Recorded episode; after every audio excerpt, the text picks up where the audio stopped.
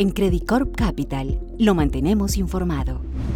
Hemos publicado nuestro reporte macroeconómico trimestral con la actualización de proyecciones para las economías de Chile, Colombia y Perú durante este año, las economías andinas se han beneficiado de precios de commodities relativamente altos, una demanda represada en medio de la continuidad en la normalización de las actividades productivas tras la pandemia, la reducción en las tasas de ahorro privadas luego del incremento histórico observado durante las cuarentenas, la recuperación del empleo y las medidas de apoyo a hogares entregadas por las autoridades. Actualmente, la actividad económica se encuentra muy por arriba de los niveles prepandemia en Chile y Colombia, 5% y 8% respectivamente, con factores como las transferencias monetarias del gobierno y los retiros de AFPs jugando un rol significativo en el primer caso, mientras que Colombia se ha visto fuertemente beneficiado por factores como los mayores precios de los combustibles a nivel global y un fuerte incremento de las remesas familiares desde el extranjero. Por su parte, la recuperación de la economía peruana ha sido más lenta, ubicándose actualmente tan solo un 3% por arriba de los niveles de febrero de 2020, lo cual sería en buena parte explicado por el estancamiento político y su efecto sobre el sentimiento y la inversión privada.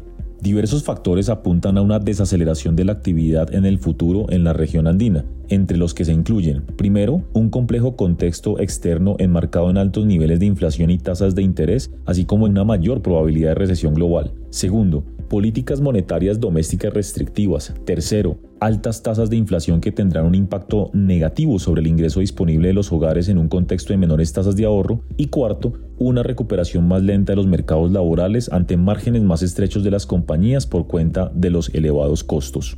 El proceso de ajuste de la economía chilena ya ha comenzado al confirmarse una recesión técnica en el segundo trimestre resultado que en todo caso implica un ajuste saludable tras el fuerte incremento del gasto público y privado tras la pandemia, que derivó en desequilibrios económicos relevantes principalmente reflejados en los elevados niveles de inflación y déficit en cuenta corriente, que alcanzó 8.5% del PIB en el segundo trimestre, uno de los más altos del mundo. Este proceso debe continuar en los próximos trimestres, por lo que esperamos que la economía chilena se contraiga 1.5% en 2023 tras expandirse 2% este año, resultado de caídas tanto del consumo como de la inversión privadas. Resaltamos en todo caso que el resultado del plebiscito constitucional puede elevar la confianza empresarial y poner riesgos al alza sobre la inversión, aunque esperaríamos que este proceso sea lento considerando que la incertidumbre aún permanece alta y mayor claridad aún es necesaria.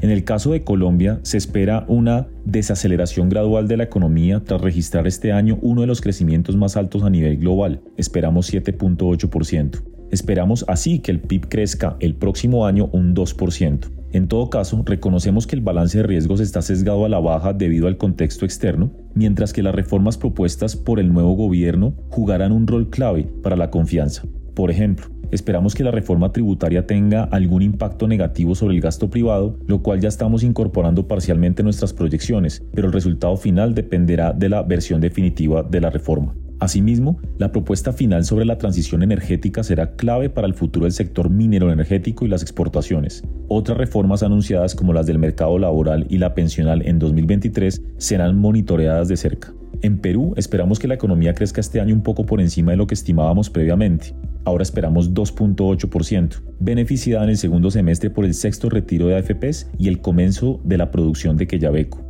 En todo caso, esperamos un menor crecimiento en 2023 por cuenta tanto de los factores transversales a todas las economías mencionados anteriormente, como por la expectativa de una caída del 6% en la inversión pública tras el cambio en gobiernos subnacionales, en línea con lo observado en episodios anteriores. Al mismo tiempo, la confianza tanto del consumidor como de los empresarios se mantiene en niveles muy bajos, con esta última implicando que la inversión privada no crecerá este ni el próximo año, con el factor político sin duda jugando un rol clave en este comportamiento. Por su parte, la inflación en los tres países sigue siendo una de las principales fuentes de preocupación al mantenerse en los niveles más altos en décadas con presiones que son generalizadas. En efecto, aunque las principales presiones han provenido de factores exógenos que deberían ser temporales, como altos precios globales de la energía y alimentos, la mayor parte de los componentes del IPC muestran actualmente niveles elevados en medio de la fortaleza de la demanda interna. Hacia adelante, los mecanismos de indexación son un riesgo relevante en cuanto la alta inflación observada puede implicar una mayor persistencia en el 2023, entonces retrasando aún más su convergencia a las metas de los bancos centrales.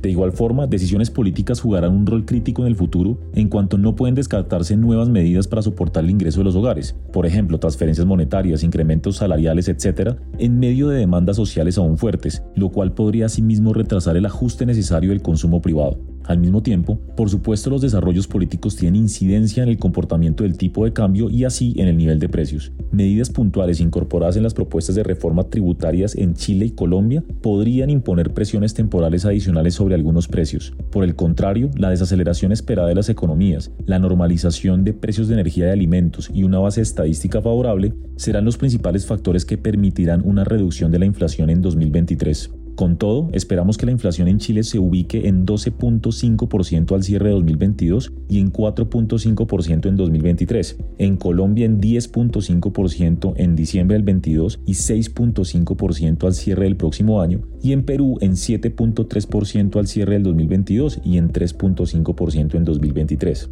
Bajo este escenario, los bancos centrales tendrían espacio para reversar parcialmente el fuerte incremento de las tasas de interés observado durante el último año, por lo que esperamos que las mismas se ubiquen en 7%, 8% y 5% al cierre de 2023 en Chile, Colombia y Perú, respectivamente, tras cerrar este año en 10.75%, 11% y 7% en cada caso. Finalmente, los tipos de cambio en los tres países han seguido de cerca este año los movimientos del dólar a nivel global, el cual se ha apreciado fuertemente. Sin embargo, estimamos que las monedas andinas continúan incorporando una prima por riesgo. Entonces, aunque consideramos posible un punto de inflexión en el dólar al nivel global en la última parte de este año o a principios del 23 en la medida en que la Fed gradualmente modera su postura de política monetaria, implicando menores presiones sobre las monedas de mercados emergentes, la realidad es que claridad en lo político a nivel interno, así como en relación con las reformas anunciadas en aspectos sensibles en los tres países, son una condición necesaria para que los tipos de cambio converjan a sus niveles justos basados en fundamentales, los cuales se encuentran claramente por debajo de los observados actualmente.